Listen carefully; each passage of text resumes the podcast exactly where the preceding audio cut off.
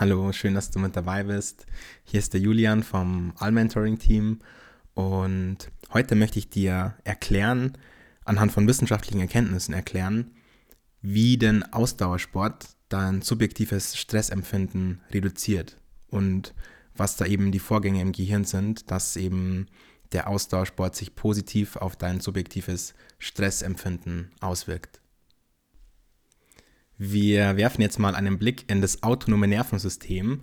Das lässt sich unterteilen in den Sympathikus und den Parasympathikus. Und der Sympathikus ist für die Fight-or-Flight-Reaktion zuständig. Das hast du vielleicht schon mal gehört. Und zwar geht es eben darum, zumindest evolutionär gesehen, zu kämpfen oder zu fliehen.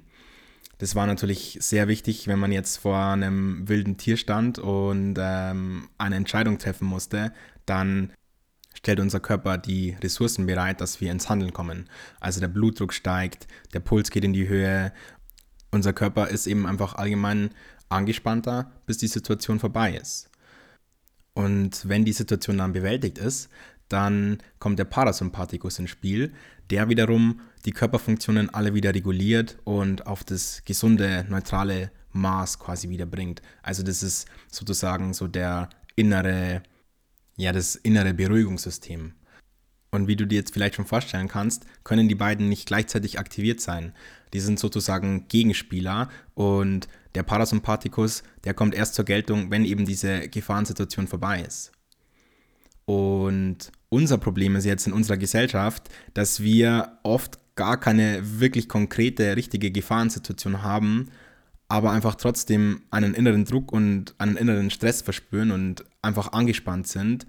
Aber das Ganze halt vielleicht eher in so einem subtilen Level, in so einem unterschwelligen Level, dass wir einfach nicht so richtig entspannen können.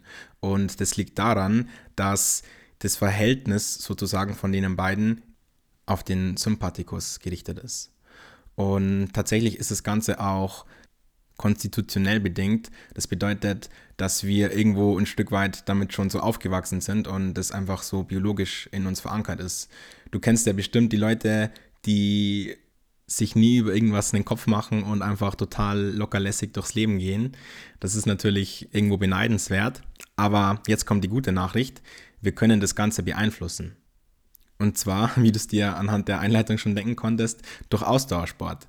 Es ist nämlich nachgewiesen worden, dass durch Ausdauersport unser subjektives Stressempfinden einfach niedriger wird, dadurch, dass wir uns mehr in der Vagatonie befinden. Das bedeutet, dass unser Körper eher auf den Parasympathikus ausgerichtet ist.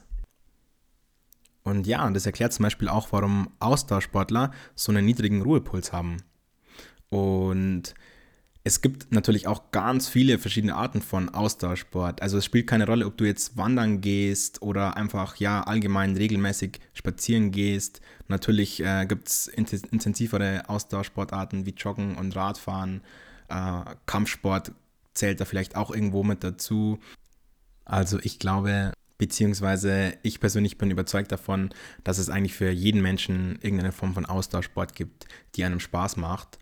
Und ja, wenn du sowieso schon gerne Ausdauersport machst, dann hoffe ich, dass ich dich jetzt mit dem, mit dem Podcast noch etwas bestätigen konnte. Und falls du persönlich äh, noch irgendwo ein bisschen Motivationsschwierigkeiten hast, dann denke ich, dass das vielleicht auch ein guter Impuls für dich sein kann, beziehungsweise wenn es denn wirklich an der Umsetzung auch scheitert, dann kannst du natürlich gerne zu uns ins Mentoring kommen, wo wir dann gemeinsam mit dir daran arbeiten werden, dass du einfach deine Ziele erreichen kannst und dich einfach so fühlen kannst, wie du dich fühlen möchtest. Weiterhin alles Gute und bis dann, dein Julian.